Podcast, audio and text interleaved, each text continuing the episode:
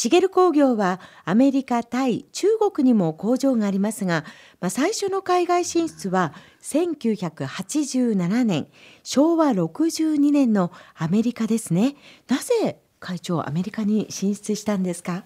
アメリカにはですね、はい、まあ結論言いますと富士重工さんがアメリカへ工場を作るというふうなことに伴って出るわけですね。はい、でまあ富士重工さんアメリカでの販売が非常に増えていくわけですね。順調だったんですね。そういうことですよね。うん、そんなことからまあ富士重工はアメリカへ工場を作るというふうな形で。でそれに伴いましてね私どもこう主力製品の内装部品も、はい、あアメリカで対応しなくちゃいけない面もあるのかなということからアメリカへ工場を作るというふうな形で進展していくんですね。不安材料などはありませんでもちろんありました。一つがね、ええ、あの資金の問題。本当にどのくらい資金がかかるか想定がなかなかしにくい面もあって、うん、資金の問題が一点ともう一つは人の問題ですね。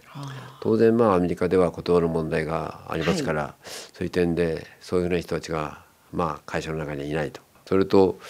仮に工場を作るにしましてもそれなりのいろんな担当者を向こうへ送り出さなくちゃいけないとい。うこともあって、そういうふうな人もなかなか適任者がいないというふうな形で人の問題と資金の問題ですかね、いうような形でそれに対応するような形ですというと。人資金の問題とハードルは高かったと思うんですけれども進出しようと判断した決め手は何だったんですか？最大の決め手はですね、はい、仮に茂工業がアメリカへ工場を作らなかった場合にはですね、ええ、当然それを対応する部品他の部品メーカーが私どもの品物を向こうでアメリカで作るというふうな形に発展していくんだと思うんですね。誰か他の企業が行くと。そういうことですね。であるいはアメリカで出てる日系部品メーカーがそれに対応する面が考えられるわけですね。はい、でそうなった場合は茂工業どうなるのかと。いうことなんですね。でも国内ではもう順調だったわけですから。そういうことですね。リスクを背負わなくてもいいという判断もあったかもそれ以上のリスクがあったんだと思うんですよ。うん、というのはどういうことかと言いますとね、もしその他のあるライバルメーカーがそれが受注したとしますでしょ、はい、そうなった場合それそのライバルメーカーが日本でまた同じような形であのお客さんとの品物を、えー、なんていうんですかね受注してしまうと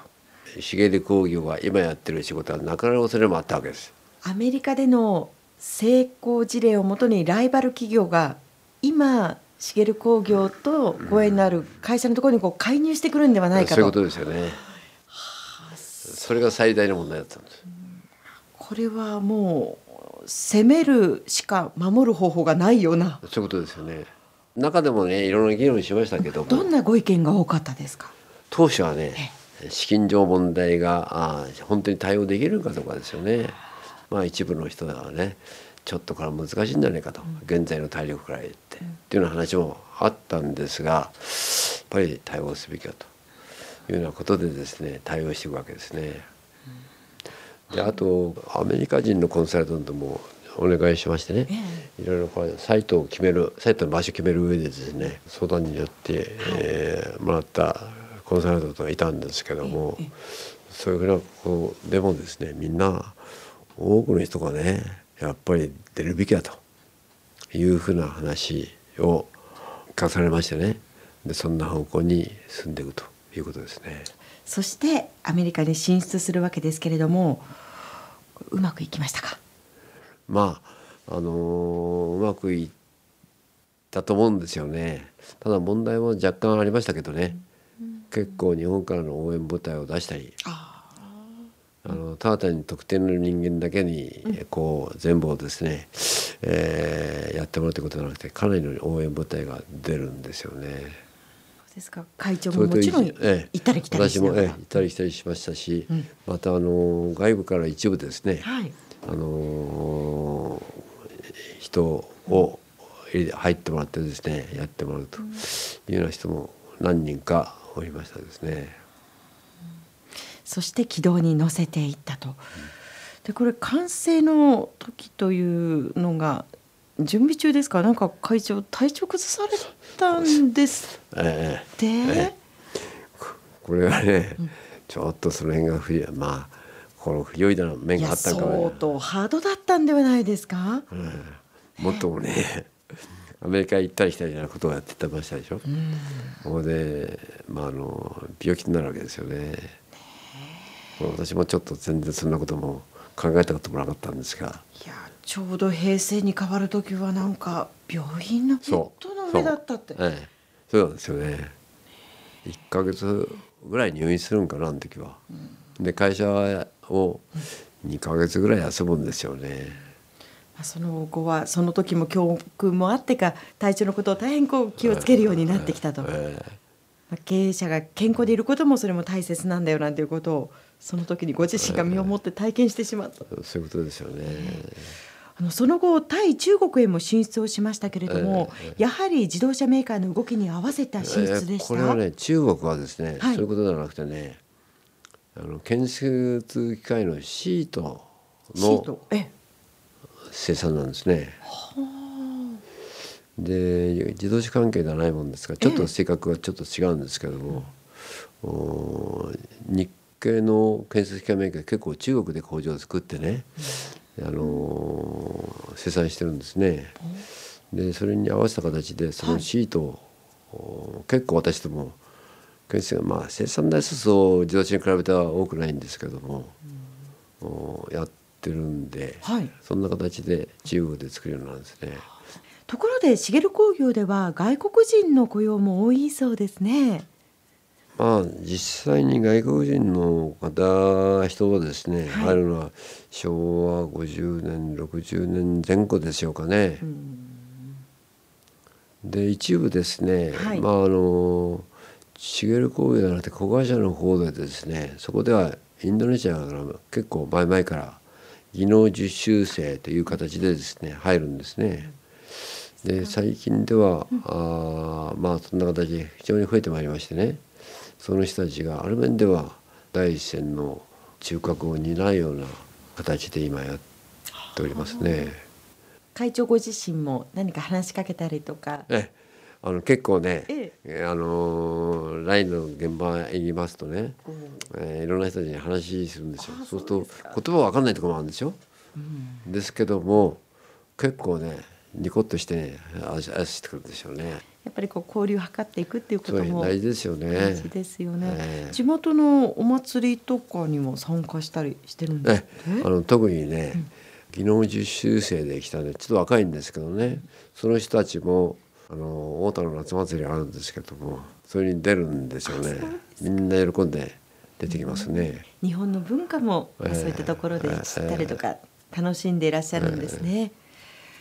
従業員20人ほどでスタートした茂工業はおよそ60年で3500人を超える従業員を今抱えていらっしゃって、アメリカ含めてね。ええ海外にももちろん工場を持つようになったということですが、会長これを振り返ってみて成功のポイントって何だったと思いますか？成功のポイントってのはまあ成功したかどうか分かりませんけどもやっぱり地道にこうやるべきことをやりつつですね、地道に歩んでいくことじゃないんでしょうかね。ある目標に向かってですね、一日一日の積み重ね、ええそういうことだと思いますよね。製品開発を進めるというふうなことをしつつですね、はい。まあ、お客さんにそういうのを提案してそういうものの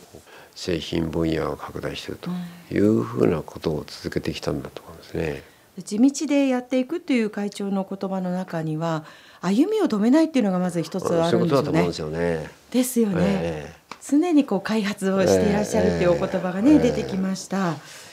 えところでえ正田名誉会長は10月まで4期12年にわたって太田商工会議所の会頭を務めていらっしゃいました、まあ、多くの企業をご覧になっていると思うんですけれどもうまくいっている会社の特徴や共通点などはありますか？私もそんな詳しくはですねこう見てるわけじゃないんですけども太田の町の特徴っていうんですかね、こうものづくりの町ですよね。ものづくりのええ街、町だと思うんですよね。ええ隣の足川とかあるいは桐生あるいは伊勢崎という町っていうのは織物の町ですよね。そうですね。織物っていうのは多分終戦直後は航空機に支えられたんだと思うんですよね。そういう点で大田の町ってのはそんな航空機ということじゃ時代はなかったなと思うんですよ。非常に地道なですねものづくりで大田の町ってのはこう進展してきたんだと思うんですね。そうと新しいものづくりにこう取り組むとお金を出すというふうなこう習慣風習がですねあるのかなって感じするんですよね。ですから派手な会社は多分ない少ないなと思うんですよ。堅実な会社が多いと。それを支えているのがものづくりの DNA だと思うんですよね。そんな感じするんですよね。あのものづくりいいものづくりをずっとしている会社の特徴ってどんなところですか？やっぱりこうなんて徹底的にこうやり抜くような感じするんですよね。徹底的に？うん、妥協しない、妥協しないで。ということが必要じゃないんですかね。この後もコマーシャルを挟んで正田名誉会長にお話を伺っていきます。